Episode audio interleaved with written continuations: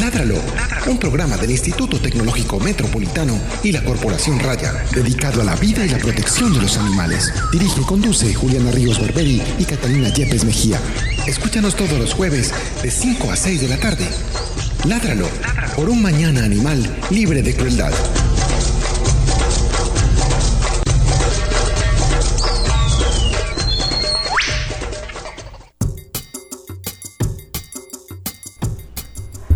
Tardes para todos nuestros oyentes. Esta es una nueva edición de nuestro programa Ládralo, un programa de raya con el apoyo del Instituto Tecnológico Metropolitano dedicado a la vida y la protección de los animales. Mi nombre es Juliana Ríos Barberi y en qué semestre estoy. Décimo. Eh, eh, del Instituto Tecnológico Sí, Metropolitano y además también soy directora de este programa y de la Corporación Raya. Mi nombre es Catalina Yepes, médica veterinaria, codirectora de este programa y de la Corporación Raya.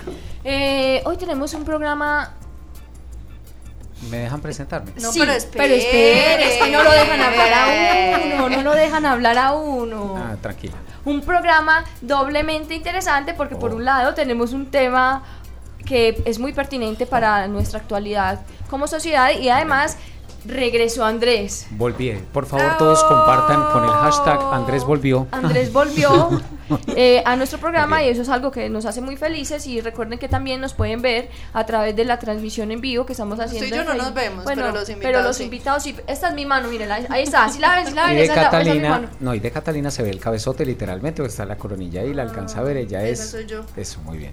Bueno, eh, nos pueden ver por ahí, las personas que nos están viendo por ahí pueden prender como Catalina les enseñó, Bien. como Como los padres, papá. mientras oyen el partido. ¿Cómo es, Catalina? Están viendo por el, por el Facebook la transmisión en vivo, pero lo escuchan a través de ITM Radio, pero cambió. Sí, la página cambió, ahora es radio.itm.edu.co. Por ahí ya van a escuchar todos los contenidos y además van a poder acceder a los que a los programas pasados que hemos tenido en nuestras cinco temporadas anteriores. Van a, y van a y van a ver van a ver la diferencia entre lo que fue el primer programa de Ládralo y lo que pues discretamente tratamos de hacer ahora. Hemos evolucionado. Bueno, Bastante. Eh, como siempre agradecemos mucho a Gretel Álvarez por el diseño de los programas. Yo lo digo en orden pues aleatorio, eso no tiene orden, no es como el- No es como los reinados cuando se seleccionan las cinco finalistas que No, las 15, Pues cuando Yo- yo hacen no el sé. filtro, pues que salen. eh, Exacto, Eso sin, sin sí. orden. Listo. Eh, Gretel Álvarez, que hace los diseños de nuestro programa para cada jueves, a Pilar Sepúlveda porque, por la realización de los programas, a José Julián Villa y Carlos Pérez por la música y la... Y la ¿cómo El cabezote, cabezote. el cabezote. Y eh, Andrés, que volvió, Exacto. que qué alegría, que qué dicha, y por supuesto al, al ITM por eh, permitirnos este espacio donde estamos difundiendo temas que nos interesa a todos los que queremos y amamos los animales. Eh, hoy tenemos un tema pre- precisamente muy interesante. Muy eh, actual. Muy actual y muy polémico y es el código de policía y las responsabilidades que como ciudadanos adquirimos cuando tenemos un perro o un gato. Entonces de eso vamos a hablar y para eso nos están acompañando tres invitados muy especiales. Sí. Sí, tres invitados muy especiales que ya han asistido a nuestro programa antes y eh, ellos mismos se van a presentar. Adelante. Buenas tardes para el máster, todos los oyentes. Eh, mi nombre es Diego Leo Marín Zapata, soy intendente del Grupo de Protección Ambiental Ecológica. Hace nueve años encargado del control al maltrato animal. Mi subintendente. Gracias. No, así es, ¿no? Sí, sí, eso Sí. Yo nunca estuve en el ejército, en la policía, pero es algo así. Bueno, y yo eh, soy Alejandro Gaviria, abogado especialista en Derecho Ambiental y Desarrollo y próximamente en Derecho Procesal Penal eh, de la Inspección de Protección Animal de la Secretaría de Seguridad y Convivencia de la Alcaldía de Medellín. Mi abogado, ¿cómo le va? ¿No? Bien. Mi doctor, mi doctor. Mi doctor, mi doctor. Doctor. Bueno, yo soy Julio Aguirre, yo soy médico veterinario y zootecnista, médico forense de la Inspección de Protección Animal de la Alcaldía de Medellín. Muy conocidos. Ese, ese nombre, ¿cuándo cambió? El nombre en qué Inspección momento? a Sí, protección a animal. protección ambiental. Ve, lo que pasa es que en el 2000, en el 2007, cuando se, cuando se, eh, cuando se realizó el acuerdo 22, en esa época ya había, ya, ya había un cambio, o sea, ya se estaba iniciando el tema de protección animal en Medellín. Sí. Pero entonces, para no ponerlo muy, muy específico se dejó en, en inspección ambiental. ¿Por qué? Porque lo- los animales hacen parte del medio ambiente, sino que a partir del 2016, con la entrada en vigencia de la ley 1774, la modificación del Código Penal, del Código Civil, del Código de, de Procedimiento Penal, eh, se presentó otro acuerdo el año pasado y se cambió el nombre a Inspección de Protección Animal. La idea es cambiarlo, solamente que nuestro señor gobernador objetó el acuerdo, como ha objetado varios a favor de los animales. Entonces ¿Y cuál estamos en la cuál discusión. fue la objeción? En eso estamos. En eso estamos, exacto el análisis que estamos haciendo. Después les cuento. O Ah, sea, qué bueno, dijo o sea, algo. Vamos a tener un programa al respecto de pronto Claro. algún día. Sí, exactamente. O sea, dijo algo y no se ha podido como determinar Exacto, qué no se quería. ha podido determinar Un saludo para el gobernador. Un saludo desde Ládralo para el gobernador, para todo su gabinete. Los queremos mucho. bueno, eh, adelante, Julio. Adelante, así. No, ya. Adelante, o sea, córrase. O sea, eso solo se vio por Facebook. Live. Es verdad que es que se nos falta la pregunta de rigor. ¿Cuál fue la última película que te viste? Me vi el documental premiado por los Oscar que es de los cascos blancos. Es muy fuerte, pero hay que vérselo. ¿Pero fuerte en qué sentido? En imágenes muestran es los como muy bombardeos. Sí, exactamente. Pero es una realidad, o sea, no es nada Sí, sí, exagerado, sí, es una pero- realidad. Yo, yo soy. la realidad es que yo soy muy débil, pues. Vivo demasiado consternada con lo que pasa y yo no quiero ver esa, eso tan horrible, pues que me imagino que es. Pero ahí nosotros, eh, yo, yo creo que pecamos por algo y es que queremos ser ciegos ante una realidad que No, no, no. agobia al mundo. Pero no, no, espérese, espérese, no me meta ahí, no me, no me juzgue con la misma vara. Un momentico. O sea, es que yo lo entiendo y yo mi vida creo que me mortifico todos los días porque no puedo controlar nada más allá de mi entorno. Y por ejemplo, eso que pasa, mm, todo el tema de los desplazados, todo el tema de la, de la migración forzada, a mí me parece lo más... ¿Cómo se dirá? Una palabra decente. Pues sí, terrible, inhumano. Me parece aterrador que en este momento de nuestra existencia eso esté pasando. A mí me duele desde el señor de Chocó que se viene para acá, la indígena, hasta, hasta esa gente que atraviesa el Mediterráneo tratando de buscar una Exactamente. Y por vida. ejemplo, tú viste imágenes o ustedes vieron imágenes de Alepo antes de Sí, esa- antes, era una es una cosa hermosa, hermosa. preciosa. Impresionante. Pero lo que ha pasado pues es terrible. Y lo peor es que les cierren las puertas de unas fronteras que nosotros nos inventamos, porque eso no existe. Las fronteras están en la mente de la gente que construyó unos muros para dividirnos los unos o los otros, porque seguimos creyendo que tenemos que vivir divididos. Y reclamando una tierra que al final es de todos. Yo creo Exacto. que Diego quiere participar en ese sentido. Eh, no, me parece que, no, me parece que tienen toda la razón. Claro, es que yo pienso que a uno no le deben poner ni límite ni fronteras. Es que lo que dice Julio es totalmente cierto, es que la tierra no le pertenece a nadie, es que yo creo que es de todos. Y yo pienso que es una irresponsabilidad de mucha gente que tiene que ver con el asunto que prefiero no tocar. Sí, bueno, sigamos. Alejandro, ¿cuál fue la última película que te viste? Eh, la Sin última querer. película se llama Moana. Moana. se, acuerda- se llama Animales Fantásticos y dónde encontrarlos. Pero eso es como de Harry Potter, de la misma señora Sí, Harry es de la misma, de la misma, en la misma línea de Harry Potter. De bueno, de Harry. Potter. Pues la ¿cómo mujer de la Ah, mujer. la, ya. De la mujer. Subintendente.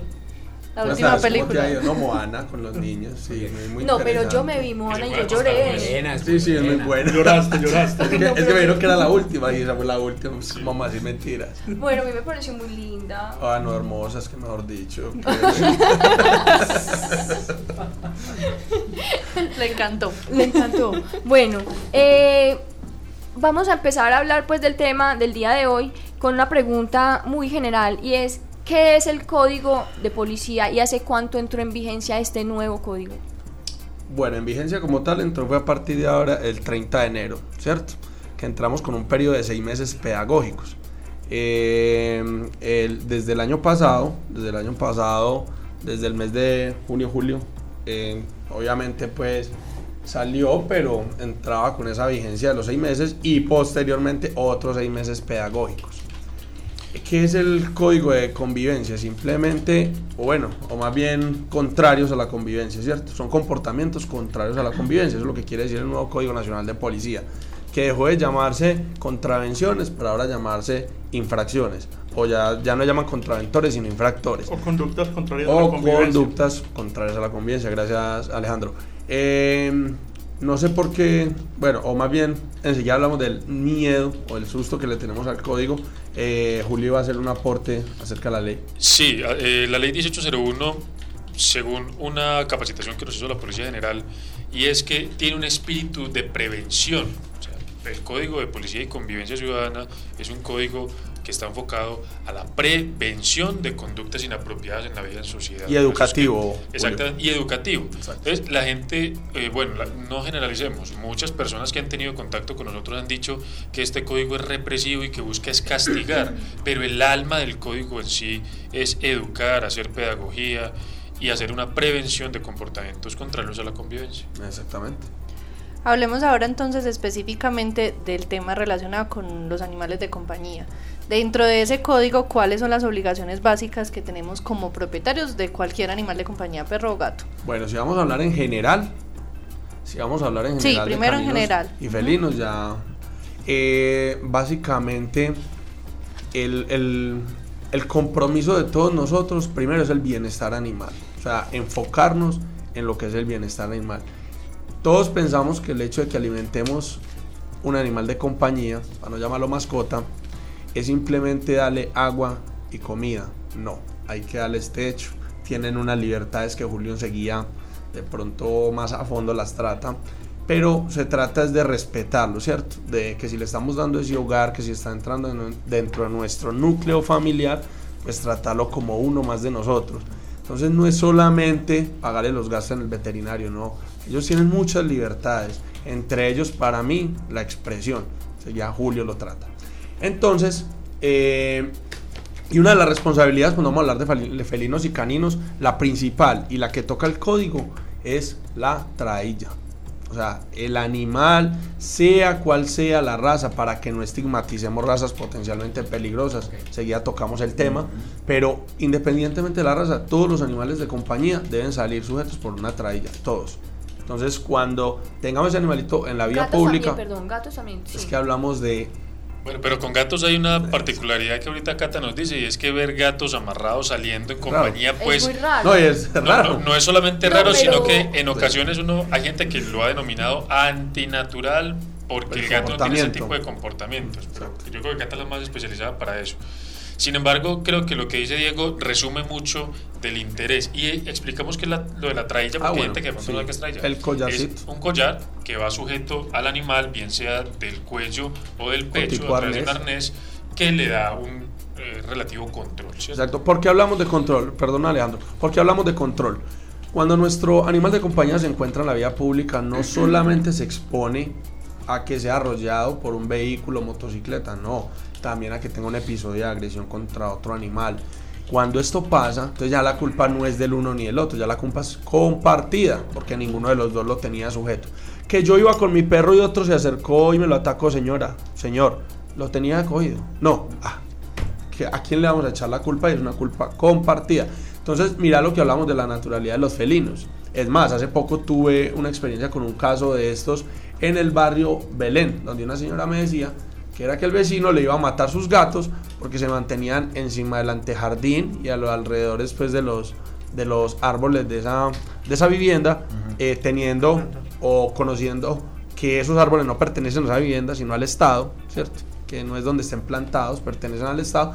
Pero de todas maneras es incómodo para cualquier persona que riega su planta, que sale a hacer aseo y que tenga los animales del vecino encima, las excretas, el orín, o sea, eso incomoda, aparte de los daños que puede causar cualquier tipo de animal de compañía. Entonces, mira la, naturaleza que tienen los felinos, se ve feo, raro, pero hay que hacerlo y debemos cumplir con eso, Alejandro. Pero venga, antes de adelantarnos tanto, es necesario aclarar que el nuevo Código Nacional de Policía y Convivencia, o Ley 10 1801, busca frente al tema de animales que podamos ejercer nuestros derechos y cumplamos con nuestros deberes. Básicamente de eso se trata frente a los animales. ¿Buscando qué? Buscando primero el bienestar animal. Segundo, garantizando la salud pública y la convivencia armónica entre personas y animales. No es más. O sea, busca que seamos una sociedad tolerante, unida y en paz con los animales. No es más. Entonces, si vos sos un buen ciudadano, el Código Nacional de Policía no te va a hacer nada, no te va a tocar. Pero si vos sos una persona irresponsable, que no le da un trato adecuado a los animales, sea porque los pone en riesgo, o sea porque está molestando a sus vecinos, o sea porque está arriesgando alguna otra cosa, sí te van a hacer unos llamados de atención que pueden terminar en una sanción. Entonces la invitación es a que aprendamos a convivir. O sea, eso es a lo que le apunta el nuevo Código Nacional de Policía. Y, esos son los principios. Sí, esos son los principios, pero básicamente eso es a lo que se traduce el tema de animales en el nuevo código. Listo, no es como, como lo, ha querido mostrar todo el mundo que nos van a sancionar. No, si uno es un buen ciudadano no hay por qué sancionarlo. Antes tiene que dar ejemplo y ojalá todas las personas copiaran ese buen ejemplo. Ah, bueno, Alejandro, ya que tocaste, qué pena, Julio. Ahorita le damos la palabra a tres de las chicas. Sí.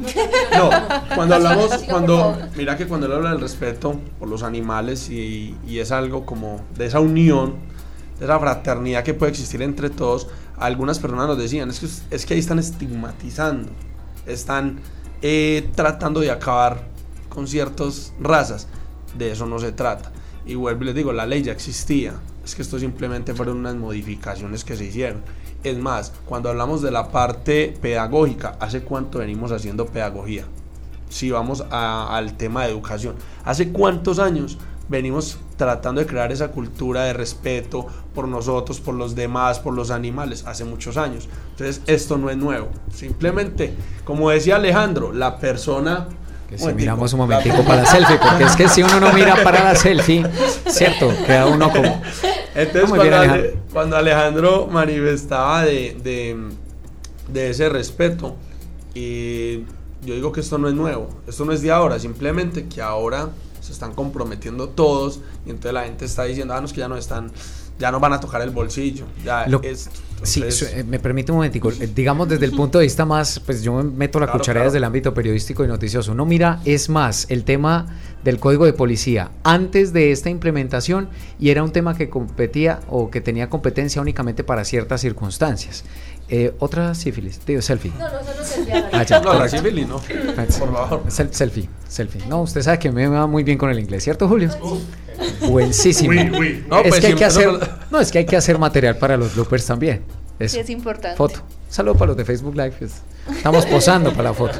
Y realmente era un tema más de ciertos sectores de la sociedad o que le correspondía únicamente a ciertas sanciones o que el código de policía tenía que ver con cosas muy graves y que el tema de las mascotas no estaba y que no habían sanciones para absolutamente todo. Entonces cuando sale el código nuevo de policía, que no es nuevo, como usted lo dice, y salen algunas cosas, sanciones, elementos entre comillas nuevos, el tema sancionatorio, en temas de multas, entre, otras cosas, se convirtió ahora en meme.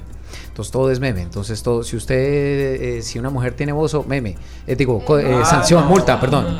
Meme también. Y cosas así por el estilo. ¿Cómo así? no, no, deje así.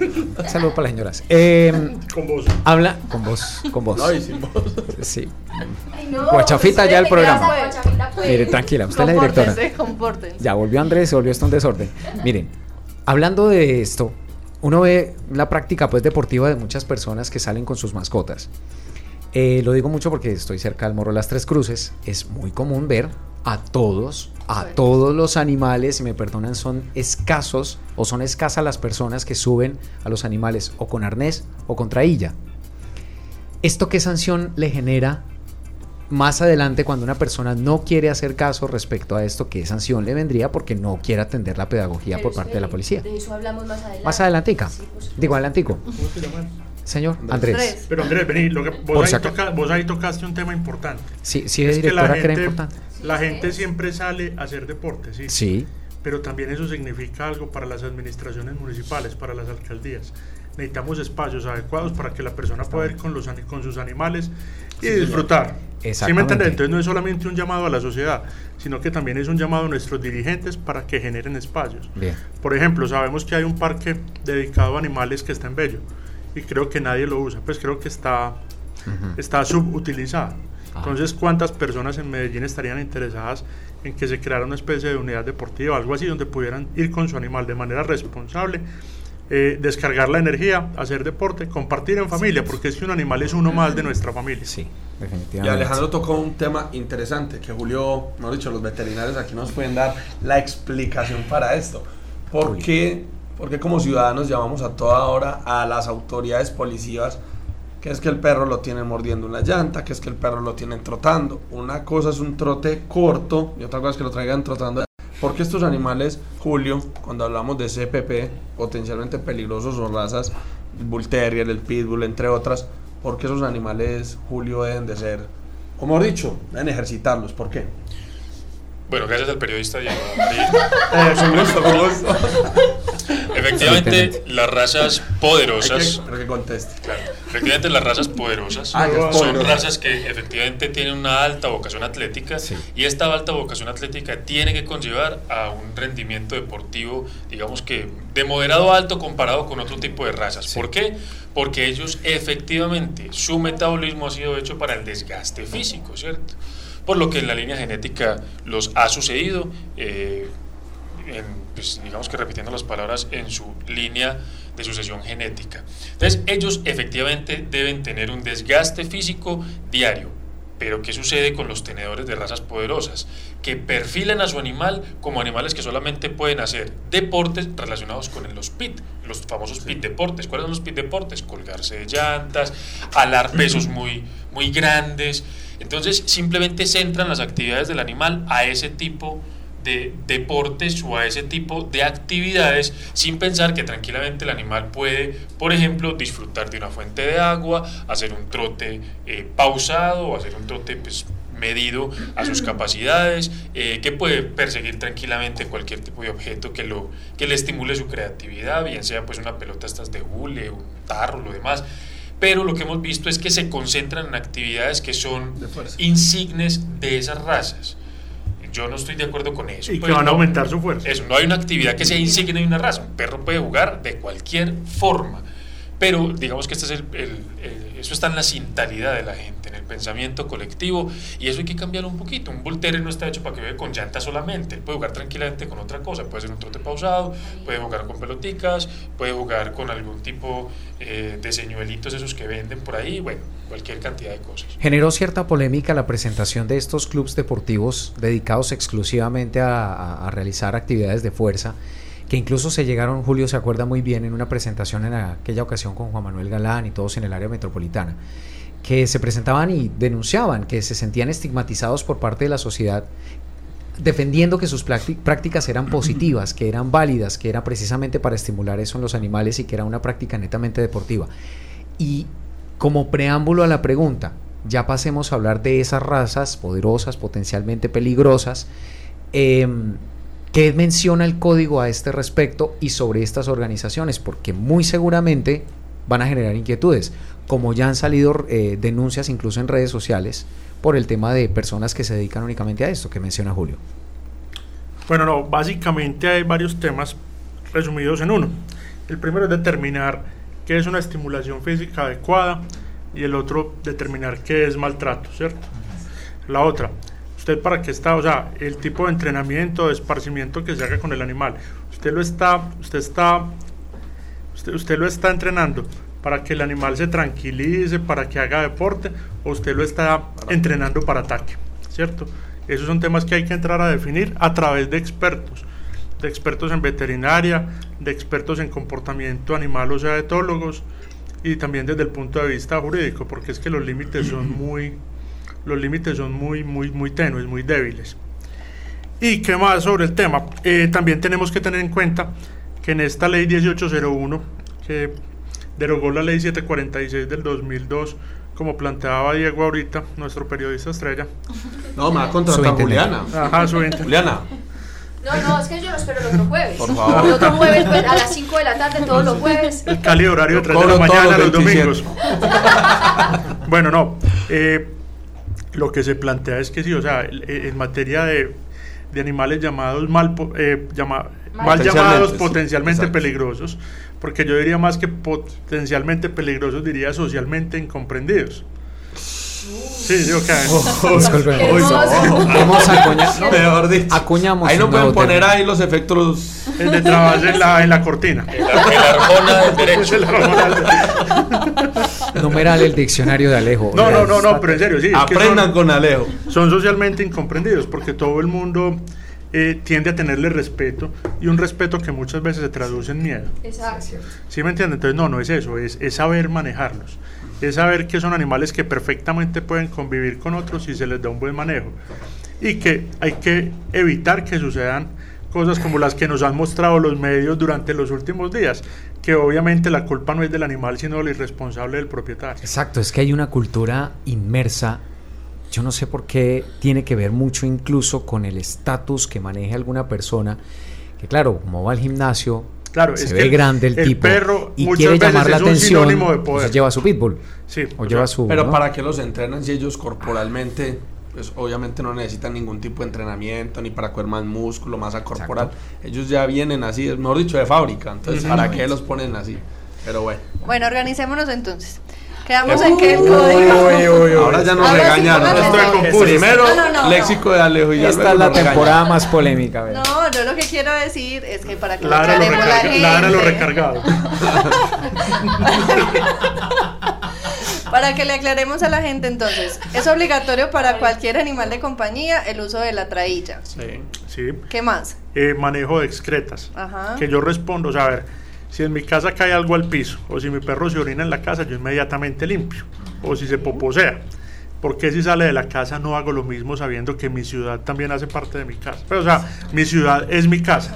Y no solo eso, que salió y regó las basuras, que abrió las bolsas, que salió, mejor dicho, eh, a, trabajar a, la empresa. Claro, sí, todo, todo lo que tenga que ver con el comportamiento de ellos fuera de la casa, obviamente lo trae el código. El código habla de, casi todos los comportamientos y, y, el tema de los animales, ¿verdad? Que, Entonces, para resumir, cualquier perro contradilla y con bolsa para excretas. Pero breguen a que no sea una bolsa plástica de esas de... Tratemos de ser consecuentes con la protección ambiental. No, por, de papel. si uno va a recoger un material orgánico que en condiciones normales va a descomponerse y va a brindar algunas cosas que el suelo necesita, ¿cómo va a llegar uno y que a meterlo en una bolsa plástica? Ahí acabó con todo. Fuera que contaminó con la bolsa, dejó una cosa orgánica encerrada para siempre. Bueno, eso para cualquier tipo de o sea, Hagamos abono. Pues es que mire, es que mire, yo, le voy a decir una cosa. Momentico. Y le voy a decir. Le va a tocar hacer compostaje en todos los barrios. Eso es una cosa que yo he tratado de proponer desde hace mucho tiempo si a las comunidades no se les ofrecen procesos productivos que los beneficien, si a la gente no se le vende el producto como vea, usted se va a beneficiar de X o Y manera, la gente no le importa porque a la gente no le importa nada, y no nos digamos mentiras. En fin, pero sería muy fácil que en, en las urbanizaciones hubiera una pequeña compostera, eso no se toma mucho tiempo, existen los procesos, ya están los diagramas, en Estados Unidos lo hacen constantemente en los parques cogen las excretas de esos animales y crean compost para rellenar eh, los jardines. Juliana, pero ¿sabes cuál es el problema? Ni siquiera crearlos. Es el compromiso de sí, no, es que, no, por eso es que nos falta mucho, nos falta mucho. Es crearlo, es el compromiso, porque cuántas veces no existen las cosas, pero las acabamos, o más no las utilizamos. Entonces, eso ya es cultura. No, es que, pero, pero ya no podemos seguir eh, viviendo con la excusa de que nuestra cultura es así. No, ya, o sea, por Dios, pongámonos los pantalones, porque es que estamos cagados y con el agua lejos y me perdonan pues la expresión. No, no, ya, tranquila. No, no, no. cara que ya se para los, programa. para los oyentes que no son paisas, eso es un dicho muy antioqueño, así que tranquilos, aquí no le estamos. Y para los que nos escuchan en otros idiomas. Ay, yo no creo que haya que explicarlo tampoco. No, no, dejémoslo así. Bueno, y para el lenguaje de señas. Trailla, trailla y control de excretas para todos. Ahora sí, condiciones especiales para los PPP. Para los potencialmente peligrosos. Que es mejor suena potencialmente poderoso. Socialmente eh, incomprendidos. Socialmente. Para los socialmente incomprendidos. No, no, ya esa palabra ya quedó, no. Es más, voy a cambiar la presentación que tengo. Dale, muy excelente. Yo también, la mía, la en otro está. Ah, ya usted la modificó, listo. Yo. Sería, serían los CSI, los Ah, sí, sí. Ah, ya, ya, todo tomó forma, ya todo se supo. No, eh, para, ese tipo, para ese tipo de razas, iba a ser el símil, iba a ser la comparación con la ley 746 del 2002, eh, nos agregó una raza nueva, que es el Bull Terrier. Listo. Entonces, para esos, collar, eh, bueno, no, eh, tradilla, bozal. Pero por bozal hay que tener en cuenta que hay bozales de bozales. Y Catalina y Julio, como veterinarios, nos pueden explicar eso ahorita. Hay bozales que se vuelven un instrumento. ¿Otro periodista? Que se, vuelven, se llenó esto, pues. Que se vuelven un instrumento más de maltrato. En cambio, hay otros que cumplen condiciones de bienestar, no perjudican al animal y garantizan una plena seguridad en su manejo. Entonces, bozal, carnet de vacunas al día, ¿cierto? animal en, buena, en buenas condiciones, eh, bolsa para recoger excretas, ojalá microchip, ¿cierto? Importantísimo, la alcaldía de Medellín, no es sino que se metan a la página web de la alcaldía de, la de la alcaldía de Medellín y van a encontrar semanalmente donde se hacen las jornadas de implantación de microchips. Y aquí lo decimos también. El tema, el tema del permiso y de la póliza, que es el tema, polémico y candente. En este momento. Carnet de vacunas. Ah, carnet. de vacunas al día. ¿Qué es un carnet de vacunas, Julio? Carnet de vacunas no es solamente la rabia. Pero venga, venga, bueno, bueno. No, no, no, no es solamente contra rabia, porque es que nosotros somos tan facilistas y tan irresponsables que vamos a vacunar el perro y solamente le debemos poner la rabia, que es la gratuita. Que la gratis. Exacto. Entonces, Julio, cuáles son las vacunas adecuadas para un perro? Esto parece una obra de teatro. pero no, ensayar. o sea, no, vamos a, digamos que no vamos a ahondar en ese tema en definiciones virales, pero se entienden que perros eh, que vayan del mes a los cinco meses en ese lapso tienen que tener la primovacunación y los refuerzos respectivos. Luego del año, según la zona endémica, tienen que tener las vacunas básicas, ¿cierto? De enfermedades infectocontagiosas básicas, más las que endémicamente se soliciten en la zona. Ahí están, por ejemplo, la rabia, que es ojalá en todo el territorio nacional, y algunas especiales como la leptospira y demás, que son de acuerdo a las condiciones epidemiológicas de cada sitio. Listo. Eh, Otra pregunta para Julio. Muchas gracias. No, no, no. Va a tocar hacer, no, va a tocar hacer una pedagogía a los 3, 4, ¿cuáles serían las vacunas? ¿Cómo? En Medellín, ¿cuáles serían las vacunas? Bueno, en Medellín sería la que llamamos la famosísima sextuple, ¿cierto? La sextuple incluye la rabia e incluye además parvovirus, distemper, coronavirus, eh, eh, leptospira. Leptospira y la de la gripa, la para influenza. Para influenza. Gracias. Listo, no, está la invitación porque Dijo las que Julio mandan cinco vacunas y la gente cree que con, que con la rabia tiene. No, no, no, eso no es así. Hay que ser responsable, ¿cierto? Hay que invertirle al animal. Nos está brindando amor, nos está brindando seguridad. Nosotros garanticémosle también salud. Es lo mínimo que podemos hacer. Asimilen, es un miembro de la familia. Usted no va a dejar a un menor de edad sin sus vacunas respectivas. A los 4, 6, 5 años. ¿no? Va a tocar hacerle cuñitas. Después hacemos un, un jingle. un jingle Entonces, seguir con las... las Entonces, retomando el tema de, de, de permiso y póliza. Es que hay que hacer en este momento el código nos está exigiendo una póliza. ¿Qué pasa con la póliza? Que no nos dicen, no nos han dicho cuál es el monto de la póliza, ¿cierto? Eh, pues, próximamente debe estar saliendo un decreto de carácter nacional donde nos va a decir cuál es el monto de la póliza. Cuando ya se tenga ese monto mediante un decreto, inmediatamente se puede ir a una, a una aseguradora, suscribir la póliza y ya cumplir el requisito y también se reglamentará cómo se obtiene el permiso para el tipo de animales. Porque si en este momento el tema coyuntural es la póliza. Exacto. Listo. O sea, en este momento no se puede exigir la póliza. No, no se puede exigir porque no está reglamentada. ¿Sí me entiendes? El problema no es exigir. Y, como el permiso, y como el permiso también depende de la póliza, entonces tampoco se puede exigir ni el permiso, ni póliza. Ni permiso ni póliza. Los otros requisitos, bozal, tradilla, eh, bolsa para excretas y carnet de vacunación actualizado. Alejandro, hagamos de una vez la claridad que las personas se están presentando en la inspección de protección animal, inclusive en la oficina del Grupo de Protección Ambiental para registrar, ahí en la Secretaría de Medio Ambiente, para registrar los animales. En este momento no se está haciendo el registro. El único registro que existe en los municipios es la implantación del microchip, que es lo, lo básico, lo que se está manejando en cada uno de los municipios, pero hace tiempo después se viene con esa temática. Y otra, registro adicional por ahora. Y otra invitación que les vamos a hacer, porque verdad estamos hablando de propietarios responsables, personas que quieren y aman a los animales de compañía, en este caso el, el potencialmente poderoso, socialmente inaceptado, incomprendido, eh, a que esterilicen, ¿cierto? O sea, qué tan bacano que todos estos perros estuvieran esterilizados. La alcaldía de Medellín, a través de la Secretaría de Salud, brinda el servicio de control, brinda el servicio de esterilización gratuita para estratos 1, 2 y 3. Entonces, ¿por qué no empezamos a, también a controlar ese tipo de poblaciones? No es que vamos a acabar la raza, ni mucho menos, no. Pero si operamos el criollo, si operamos... O sea, conclusión, ni perros, ni gatos, ni personas se deben reproducir, solamente animales en vía de extinción. ¿Listo?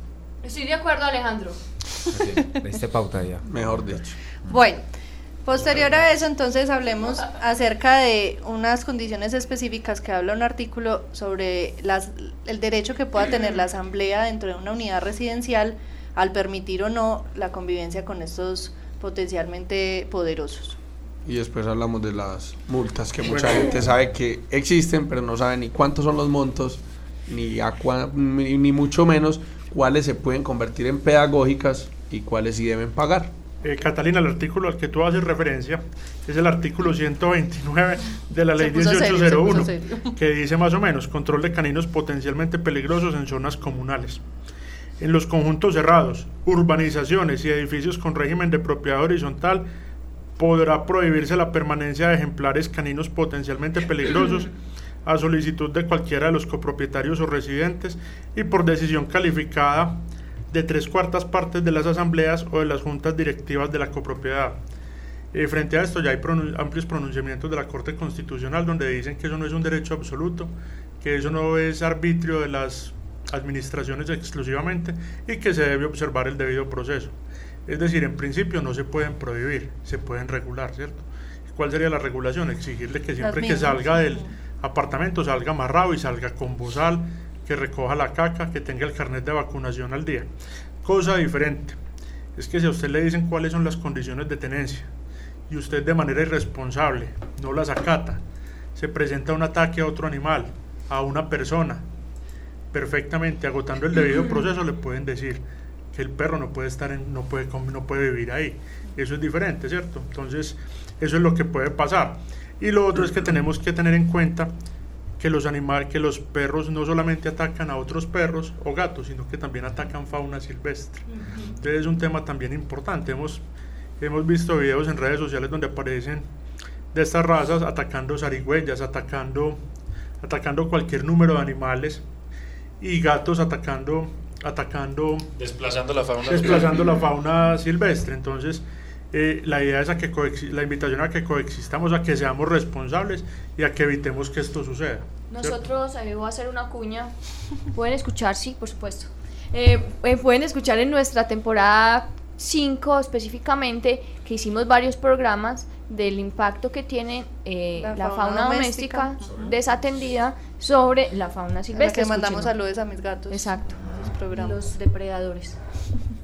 bueno, entonces, eh, resumiendo simplemente, si no hay un cumplimiento de este mismo, de este mismo código que ya hablábamos, de esas, de esas restricciones que hay que tener, eh, la los, pues, los de la asamblea podrían tomar la decisión, pero siempre y cuando no esté cumpliendo con eso. No es que se prohíba, no es que yo llegue a vivir con mi bull terrier o mi pitbull y me vayan a prohibir vivir allá. y lo otro es que es un tema, y lo otro que también hemos encontrado es que lastimosamente todas las copropiedades usan el mismo, la misma minuta, o sea, casi todos los reglamentos son iguales, y en materia de animales se quedaron cortos. Recordemos que con el tema de los ascensores. Con el tema de los ascensores, con muchas cosas. Recordemos que el administrador es la primera autoridad de la copropiedad y él es la persona llamada a, a tener el, a manejar el orden en ese, en ese sitio. Listo. Hablemos entonces un poquito acerca de las sanciones que Diego. De las multas. Bueno, hay cuatro tipos de multa. La tipo 1, que son cuatro salarios mínimos diarios tipo 2 son 8, la tipo 3 son 16 y la tipo 4 son 32, que equivale como a 796 mil pesos la última. La más grande. Exactamente. La tipo 1 y la tipo 2 se puede llegar a un acuerdo con el inspector o con la autoridad en ese momento competente para reemplazar ese, ese, ese dinero, lo que tienes que pagar, por un trabajo social, ¿cierto? La tipo 3 y la tipo 4 si no tienen... no es negociable. no, eso no es negociable. Esa tipo 3 o tipo 4, que entre ellas pues está la suspensión de temporal de la actividad que estás ejerciendo, bueno, y el, el tema pues de la, del dinero, esas sí no son negociables, para que una vez la gente vaya entrando en sintonía, se vaya ya leyendo el código, se vaya leyendo las multas y cada uno de sus literales, para que tengan en cuenta. Ahí tengo una duda. Cuando sucede un episodio grave de ataque a otro animal o a una persona, el código permite o autoriza a las autoridades, valga la redundancia, a decomisar el animal, en qué casos y cómo se procede, porque realmente es algo que también está dentro del imaginario de la gente. Bueno, a ver, eh, depende de, ¿cierto? O sea, depende de la gravedad de las lesiones, depende del tipo de ataque y de las circunstancias que rodean ese ataque. Listo, hemos tenido casos donde el perro ataca en la misma casa, ¿sí? lastimosamente es, eh, eh, no deberían suceder estas cosas, pero ¿quién en la casa va a tener el perro con voz al nadie? Eso sí sería maltrato. Cosa diferente es que suceda el ataque en vía pública, ¿cierto? Eh, si, la, si una cosa es que uno lo rasguñe y otra cosa es que le quite dos dedos. Entonces, teniendo en cuenta como esas variables potenciales, es que se toman las decisiones. Pero entonces voy a hacer, voy a, voy a empezar abogada del diablo. Abogada pero espéreme, espéreme, pues, espéreme. el propietario del perro, además de, de, que va a tener una multa, debe responder por los gastos que generan esas lesiones, sean a otra persona, a otro animal o al mobiliario urbano. Que el código pasado. Que el código pasado no contemplaba eso, o sea, o no, o no pero ya este, este sí lo incluyó. Listo, la persona tiene que ser responsable. Y esa es una de las razones de ser de la polémica póliza. Perdón Alejandro, te interrumpo un segundito. Eh, el código viejo, el código policía viejo, hablaba sobre la responsabilidad del, del propietario, pero eso se iba a unas instancias, a una demanda civil, que eso puede durar cuatro, cinco, seis años. Ya en este momento los inspectores tienen la potestad de decirle a esas personas que tienes que responderle a él por esto, lo uno, lo otro, los gastos del niño, la niña, bueno, depende del paciente y obviamente de responder hasta por multa. Pero el código nos habla de una reincidencia en, el ataque. El ataque es cuando se presentan, cuando eh, ataca más de una vez, ¿cierto? O sea, reincidente es cuando ataca por segunda vez. Ahí ya se pueden tomar otro tipo de determinaciones sobre el animal, donde obviamente pues en Medellín la eutanasia es lo último que se le hace a un animal. ¿Por qué? Porque para eso tenemos expertos en comportamiento animal, veterinarios etólogos que se encargan de hacer una evaluación de comportamiento, de comportamiento y carácter y determinar cuáles son las cuáles son las conductas a seguir. Y ojalá eso lo hicieran en todas partes de Colombia, pero no. Encontramos partes donde por cualquier cosa lo primero que se ordena es la muerte del perro y no, el animal en este caso es el menos culpable, o sea, el, es culpable. Casi una víctima también. Sí, exacto, exactamente. Es una víctima de la irresponsabilidad de su propietario. Exacto. O no solamente del propietario, sino del vecino, porque si a mí me dicen que el perro es bravo, que no lo toque, ¿para que me voy y lo desafío? Mira que a eso me refería yo ahora cuando hablaba de que este código no estigmatizaba a nada, ningún, pues, hablamos de los animales de compañía, sino que por el contrario estaba antes como tratando de, de tirar un salvavidas a diferencia del otro. El otro sí nos hablaba de una vez del decomiso y sacrificio. y sacrificio del animal. Entonces, mira que no es como mucha gente cree que antes va en contra, ¿no? Pues para mí en este momento antes está haciendo ese salvavidas a los animales, para mí. Ya cada quien interpretará. Y está poniendo normas. Pero es que yo quiero hablar una cosa de lo que usted dijo. Eh, usted dice, dependiendo del daño, se toma la determinación, pero entonces ahí los pobres perros que son grandes llevan del bulto, porque es que no es lo mismo que lo muerda uno un pincher a que lo muerda un pitbull.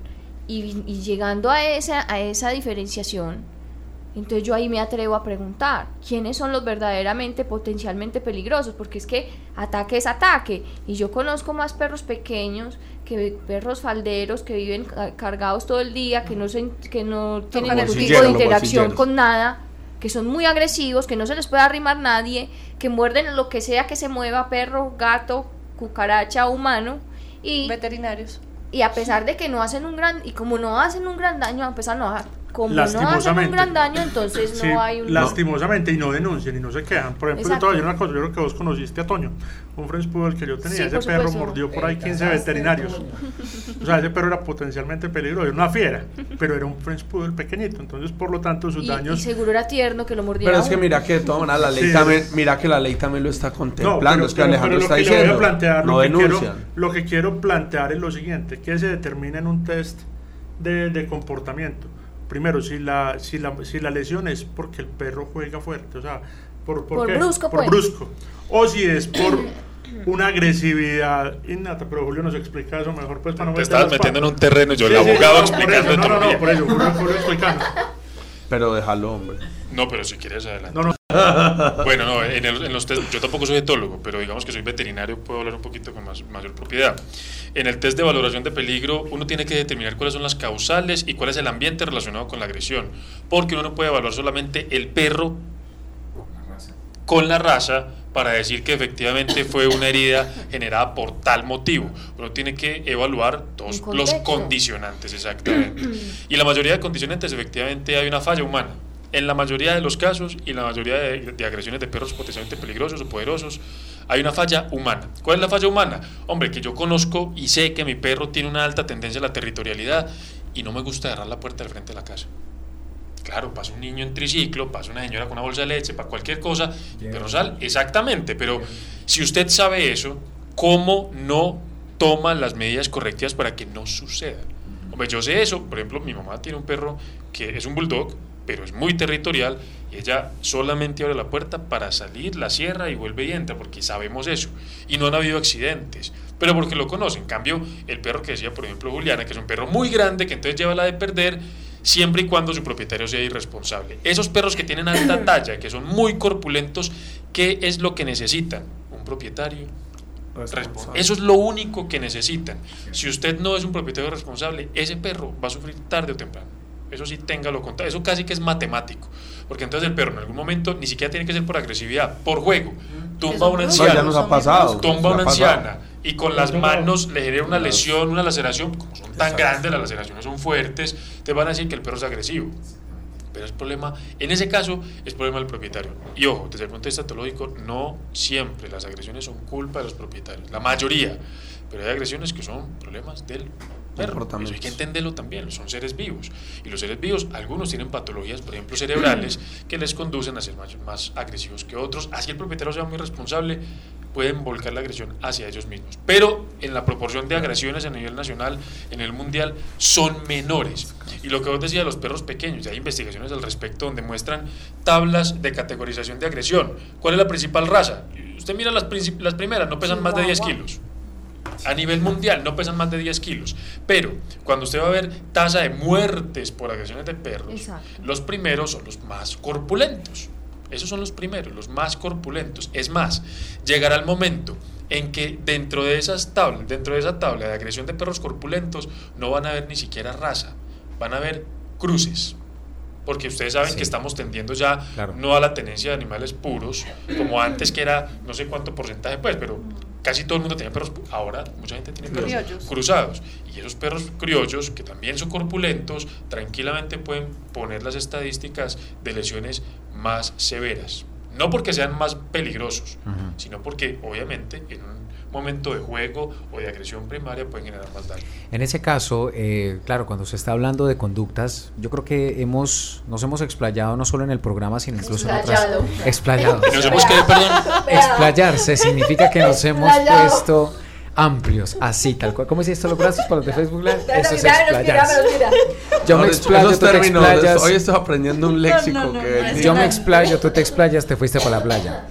Eh, nos hemos enfocado a hablar de esa temática. Va por ahí, eso. De las conductas. Que ver. Enfocamos, este es, este es un blooper buenísimo. No, incomprendido. Sí, yo soy muy incomprendido. Bueno, mire, hemos hablado de conductas humanas que inciden en el comportamiento de los caninos o de los felinos, etcétera. Sería pertinente, por ejemplo, y se lo dejo casi que como un oyente, eh, en tratar temas de conductas que son de los, de los, de los mismos animales y hablar todo un programa sobre cuáles son esas conductas que corresponden, que habría que aprender a detectar para tomar de pronto algunas acciones preventivas, precauciones. como es así como sucede con el ser humano que lo llevas a un psicólogo, pues hombre, que hagas exactamente lo mismo con un psicólogo para perros, con un psicólogo para gatos, con un veterinario, etcétera, para entrar a determinar eso, porque eso prevendría muchas cosas. Mira, ¿sabes cuál es la tendencia en las áreas de adopción de grandes albergues a nivel mundial? El perfilamiento del animal antes de la adopción. ¿Por qué? Porque usted puede tener 10 terriers cualquiera, 10 Terrier. Y esos 10 Terrier no son clones. La gente se imagina que, ah, es que yo quiero un Border Collie. Se imagina que todos son clones, que todos se comportan exactamente igual yo quiero un Yorkie para hablar de perros más pequeños, creen que todos son clones. Y es mentira. En, las en, la, en los factores condicionantes del comportamiento de adulto de un perro están variables que no tienen ni siquiera que ver con la raza o con la genética. Hay variables medioambientales y sociales. En ese orden de ideas tenemos que entender que los perros desde que nacen e incluso desde el periodo prenatal empiezan a formar su carácter, su conducta y su comportamiento de adulto. Entonces, qué interesante, qué interesante que un albergue te diga, mira, este perro, a pesar de ser un border collie, tiene este tipo de tendencias. Es un perro que no fue bien socializado y por tanto, si te lo vas a llevar en adopción, tenés que tener en cuenta lo siguiente. En socialización, por ejemplo, si usted compra un perro y no sabe que fue mal socializado a niños, ¿cuál va a ser en una alta proporción la posibilidad de agresión hacia niños. Claro, Entonces, si a vos te dicen eso, hombre, vamos a hacer ese trabajo para que para reforzar esa conducta, para reforzar ese esa socialización hacia niños, súper bien. Un etólogo muy amigo mío, al que respeto mucho, decía que ojalá todos los perros de cachorros pasaran por el colegio. Por una cosa que llama escuela de cachorros. Ahí los van formando, como es su socialización. Entonces, venga a ver culicagadito, los perritos, tan, tan, tan, tan. Venga, yo les enseño lo mínimo para ser un buen perro. Más o menos sería la. O un perro que no viva con miedo. Porque es que yo creo que la principal causa muchas veces de agresión es el miedo. E, esa es una de las causas. Pero ¿dónde se puede atacar eso? Gran parte en el periodo de socialización. que aprenda a, estar alrededor de diferentes Y ojo, porque la gente tiende a pensar mal y me corrige eh, la doctora Catalina si estoy mal, es que la gente piensa que a los miedos se enfrenta, o sea, se curan enfrentándolos. Ah. Entonces, hombre, que el perro le tiene miedo a la pólvora, le tres tacos al lado y se cura. Que le tiene miedo a perros grandes, métalo en esa jauría de perros que hay allá grandotes. Que le tiene miedo a las motos, prenda la moto y amárrelo al lado. Eso no se hace. Hay mecanismos para enfrentar el miedo o las fobias que tienen que ser de una forma pausada y específicamente dirigidas por un especialista en comportamiento. Y de sensibilizar antes de, someterlo a ese tipo de cosas. Pero sí, realmente sí, es, es más que todo para dejar la posibilidad de hacer un tema, un, programa o unos especiales, porque es que hay algo muy interesante detrás de esto. Con cualquier persona que usted hable del común, que está pensando en tener o que ya lo tiene y lo tiene recién, es hablando de las conductas iniciales y cómo controlarse. Ah, no, entonces, como se hizo chichi a la entrada y siempre es a la entrada y nunca lo hace afuera, coja un periódico y dele. Y cosas así por el estilo. Yo creo que sería pertinente eh, mirar esas causas que son propias de la animalidad y que más que quitarles la animalidad es aprender a llevarlo. Yo creo que ahí es cuestión de ustedes que son como profesionales pues orientales. Literalmente, porque es que no, sabemos. Mi subintendente. Estaba diciendo Juliana ahorita cuando decía que hacer de abogada del diablo acerca de las razas y empezó con, pues, eh, hablando de las razas pequeñas. Hay que dejar claridad, hay que dejar claridad que así sea pincher, chihuahua, poodle, lo que sea, entra como potencialmente peligroso eh, bueno, sí. en el momento en que tiene un episodio. Uno. Se registra un episodio de, solo. Se registra un episodio de agresión. Uno solo a partir de ese momento está obligado decía, a sacarlo con voz Decía Alejandro, ah, sí, decía Alejandro, decía Alejandro que la gente no denuncia y es verdad, la gente denuncia aquellas lesiones de animales eh, grandes, pero nada de las razas pequeñas. Lo cual no significa que cualquier cosa hay que denunciarla, no, no, ¿cierto? Obviamente. Hablamos de secuelas. Sí, exacto. cualquier cosa que genere un daño y un daño que o dolor, pues, ¿cierto? No es que, que porque me, me, me, mordió el pantalón el pincher que, que no lo aguanta nada y entonces ya voy a poner una denuncia, pero no, no o sea, hay que convivir y, la, recurrir a las autoridades es lo último. Primero hay que hablar de manera cordial. Conducto regular. Exacto, hay que hay La conciliación muchas veces es un buen... Hay que aprender a vivir en comunidad. Pero entonces sí es muy importante que aclaremos eso, que no solamente son las razas, consideradas potencialmente peligrosas, sino aquellos que ya han tenido algún episodio, de, agresividad. O aquellos entrenados para, la, para la defensa y el ataque. Bueno, ¿qué pasa con eso? Que muchas veces eh, atendemos los casos y es que mi canino apenas ha mordido como ocho personas del barrio. Entonces uno va a ver y es un pudel. Bueno, sí, apenas. Pero, ¿qué historia clínica hay? ¿Qué denuncia hay? No hay ningún reporte, no hay una fotografía. O sea que es como si el canino no hubiera hecho nunca nada. Entonces, nosotros como propietarios hablamos de la responsabilidad, Julio habla de la responsabilidad como propietarios. Eh, yo pienso que si sabemos que nuestro canino en la calle no se comporta muy bien y sabemos que es un chihuahua, un pincher, X raza, pues ¿por qué no le ponemos el bozal? Es que se lo debemos poner. En el momento de que haya una denuncia y ya haya una reincidencia de ese animalito, hombre, lamentablemente nos tiene que acompañar el animalito. ¿Creen que falta algo más por aclarar, decir? Eh, el artículo, el artículo que Alejandro muy amablemente nos va a decir cuál es acerca de la trailla, el bozal de todos los caninos. El artículo es el 118. Listo. Eh, y otra cosa también, después del, tema de la póliza, eh, se debe sacar un reglamento sobre muchas cosas en el código en el código nacional pero a nivel a nivel municipal cierto entonces este código esta ley 1801 debe ser reglamentada en el territorio listo ¿Cómo se hace eso? A través de un acuerdo municipal o a través de un decreto del alcalde. Esperemos que el gobierno diga la última palabra y hiciera una construcción de acuerdo a las necesidades de Medellín para tomar decisiones. Ya hoy temprano en Teleantioquia el gobernador dijo que quería hacer la versión del código de policía para el departamento a través de una ordenanza. Entonces ahí hay que estar muy pendientes de cuáles van a ser los pormenores del capítulo de tenencia de animales para que este, por la línea del gobernador, que ya ustedes saben lo de cabalgad, no nos vamos a equivocar ahí. Hay gente que ya ha adquirido la póliza en algunas aseguradoras, no, no han perdido la plata como nos dicen, entonces perdimos la plata, no.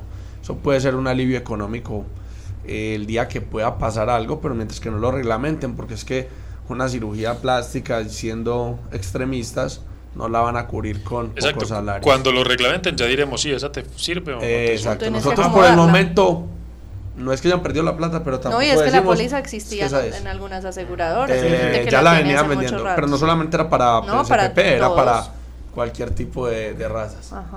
Bueno, yo creo que el llamado es muy interesante lo que, lo que dijimos acá, y es que puede haber un capítulo destinado a cómo prevenir las conductas agresivas en nuestros perros poderosos o en cualquier tipo de perro desde la prevención, que es el ánimo del Código Nacional de Policía y Convivencia, podemos ser muy buenos tenedores. Y la pregunta que nos tenemos que quedar, que tiene que quedar en el aire y cada uno se la responderá, es que los perros, cada uno de los perros es para todo el mundo. O sea, un pitbull es para cualquiera, un yorkie es para cualquiera, un bulldog es para cualquiera, un criollo es para cualquiera. Mi respuesta es no, cada uno tendrá su respuesta. La mía también es no. Bueno, otro tema que se nos olvidó, qué pena antes de concluir, es que estas razas llamadas potencialmente peligrosas no pueden estar en la calle en manos de un menor de edad. Ah, sí. Siempre ni, de una persona bajo el influjo de sustancias alcohólicas ah, no. o alucinógenas. o con problemas o con algún tipo de discapacidad. excepto que sea un perro lazarillo y cueste con el carnet que lo certifique. Listo. Ah, y eso también da multa. Ojo que eso también da multa. El no permitir, el no permitir el ingreso, el ingreso caninos lazarillos, caninos es un comportamiento contra de la convivencia aún que vulnera derechos fundamentales. Exacto, entonces es que no es solamente, es que hay gente que todavía no está en sintonía, entonces yo lo único que les digo es que lean, lean, lean, lean ese Con, con Diego Gurizat. Con Diego. Uy, no, pero, uy, no, Diego Dávila. Diego Dávila. Bueno, nos faltó, nos faltó no, Pero es en serio. Si la reproducción, la crianza. No. Prohibida. No. Prohibida. Importación, importación, y, el establecimiento de, y el establecimiento de centros de cría de estas razas está prohibido. El traspaso. Pero y bueno, ¿y, qué, cómo se hace para controlar eso? No, es un tema primero de, Con mucha paciencia. de autocontrol y responsabilidad. si yo tengo un animal y quiero que esté bien, está esterilizado. Ah, pero pues si nosotros nos demos una cuñita, enseguida se la lanzamos. Listo. Y después ya las autoridades deben implementar eh, deben implementar formas de control, mecanismos de control. En Medellín tenemos el acuerdo 004 de 2015 que dice cuáles son los requisitos para reproducir y comercializar animales de una forma técnica adecuada y cumpliendo y cumpliendo parámetros de bienestar animal. Eh, no debería ser así, ¿cierto? Sin embargo, la reproducción es un tema legal. Eh, ¿A qué invitamos todos? A adopta, no compres. Y, que no denuncien los criaderos, denuncien los criaderos, yo denuncié. Y al no tener caninos, como negocio, sino como compañía. Esa, ¿Hay qué? ¿Cómo queda ahí? No, eso se me fue Twitter. Arriba rating. Oh, pues. Eventos, campañas, jornadas de vacunación, esterilizaciones, encuentros, conferencias. Todo en la agenda de la semana en Ládralo. Bueno, qué guachafita. Yo creo que este es uno de los programas con más alboroto que hemos tenido aquí, pues. Esto ya se pasa. Bueno, no. Mañana, viernes 3 de marzo, va a haber una jornada de implantación de microchip en el barrio Córdoba. Ay, cerquita a mi casa, a ver quién faltará. ¿Quién faltará? No, ya todo el mundo tiene. Yo bajo, yo bajo los, que faltan míos. Bueno, vale. En el barrio Córdoba, la carrera 71 con la calle 82, parque contiguo al colegio BID. Y el sábado 4 de marzo, en la primera adoptatón que va a haber, a propósito, eh, los invitamos a todos a que asistan en el, en el, canal Parque Telemedellín ya nuevo, por la avenida del Poblado. Eh, va a haber entonces también una jornada de implantación de microchips Sí, sí, sí, sí. El adoptatón, ay no, ese perrito tan lindo que se llama Noel, que tiene Telemedellín un programa que se llama El Arca de Noel, con ese perrito de ataque. Yo los quiero felicitar por pero ese perrito está de ataque divino. Entonces, vea, tienen mañana en el barrio Córdoba y tienen el sábado en la adoptatón en el Canal Parque. Aprovechen y van, van a ver, va a haber muchos animalitos para entregar en adopción. Van a mostrar todo lo que está haciendo la Secretaría de Medio Ambiente y la Alcaldía de Medellín por los animales. Y entonces para que asistan y miren todo eso. Recuerden que todas estas jornadas tienen un cupo de fichos que se entregan. Entonces, por favor, asistan temprano para que puedan alcanzar el ficho y no se tengan que poner a pelear allá. El propietario debe llevar la cédula, la copia de la cédula por ambos lados, la copia de la cuenta de los servicios públicos de Medellín, porque por supuesto debe de ser de Medellín, y debe informar unos números de teléfono y de una referencia personal. También recuerden que la Corporación Raya todos los jueves tiene jornadas de esterilización a bajo costo y y profilaxis dental. Y profilaxis dental. Todo eso para ayudarnos en las jornadas que realizamos de manera gratuita en los municipios más apartados de Colombia. Y el próximo 19 de marzo vamos a tener una jornada a muchísimo más bajo costo. que es eh, domingo, que le queda muy fácil a mucha gente. En eh, Santa Mónica, en la sede social Santa Mónica, eh, Campo Alegre. para inscribirse deben enviar un correo al correo, deben enviar un correo al correo esterilizaciones. Bien, bien, bien. esterilizaciones arroba corporación raya.org. Catalina. ¿Qué debe decir el correo? El correo debe decir el nombre y el teléfono del propietario o responsable del animal y el nombre, edad, especie y género del animal que va a inscribir. Cuando yo digo especie, no, me, no necesitamos saber la raza, a no ser que sea un, bulter, un bulldog, un pug o un animal ñato que no se operan en estas jornadas y ya ustedes hablarán con nuestra veterinaria que les informará cuándo y cómo se los podemos operar. Eh, entonces envían ese correo y yo les respondo yo misma a vuelta con todos los con todas las con todas las recomendaciones. No pero es que me están haciendo mucho bullying y eso así no o envía un tweet al Twitter por favor. No. Siga siga. No es bullying constante. Envía un domicilio al domicilio. Sí Vea, yo le voy a decir un momentico. No, no, ya terminemos esta bobada. Listo, entonces ya envían eso y ya se les responde a vuelta de correo todas las recomendaciones que tienen que tener en cuenta para ese día. Eh, ¿Algo más para decir, Catalina? No, nada más, todo muy bien. Andrés, ¿usted quiere hablar? No, yo sí tengo que decir algo, un momentico, un momentico. Eh, nuestro máster cumplió ayer años. Y eh, pues fue ayer, fue ayer. Y hoy le traemos este pequeño detalle. Pero pues, la cámara. Es que pequeño Porque la verdad, es muy pequeño, es muy pequeño, es pequeño. Ya, María, ¿dónde va uno por la muestra? no, eso no, ni siquiera, ustedes valen tan poco que no se las trajimos. Yo cumplí la semana pasada, ah, no, antepasada. Ya no. No, ya no, además tampoco. Ya no, no, mentiras. Muchas gracias a ustedes por venir al programa, por enseñarnos Feliz cumpleaños. ¿Qué es eso? Me asustó terriblemente. Yo, pero ¿de dónde está saliendo ese ruidillo? Bueno, no. Catalina va a hacer una coreografía con Juliano. Espera, quédense en sintonía con él. Pero, ¿cómo así? Vos no eres nuestro instructor, ¿por qué estás preguntando esto? Marín, son del verde. bueno, no. Eh, muchas gracias a todos por haber venido al programa, por enseñarnos sobre este código, aclararnos las dudas que muchos teníamos. Y, por supuesto, a todos nuestros oyentes, nos volveremos a escuchar el próximo jueves. Vamos a tener un programa muy interesante, también de vanguardia. Vanguardia, que es el tema de los zorro perros que han venido apareciendo en centros comerciales, en avenidas de nuestra ciudad. Vamos a analizar ese fenómeno, qué pasa ahí y qué podemos hacer nosotros para proteger esos animales. Bueno, muchas gracias a todos. Andrés, bienvenido. Muchas gracias. Muy bueno. Muy bueno. Bueno. Muy bueno. el asunto. Prendimos el asunto. Vamos bien. Vamos bien. Tuve que esperar cuatro temporadas para que me dijeran. no, mentiras. Ay, no. terminemos. Muchas gracias. Nos vemos el otro jueves. Bueno, chao. Chao. Gracias. Ládralo, un programa del Instituto Tecnológico Metropolitano y la Corporación Raya, dedicado a la vida y la protección de los animales. Dirige y conduce Juliana Ríos Barberi y Catalina Yepes Mejía. Escúchanos todos los jueves de 5 a 6 de la tarde. Ládralo, por un mañana animal libre de crueldad.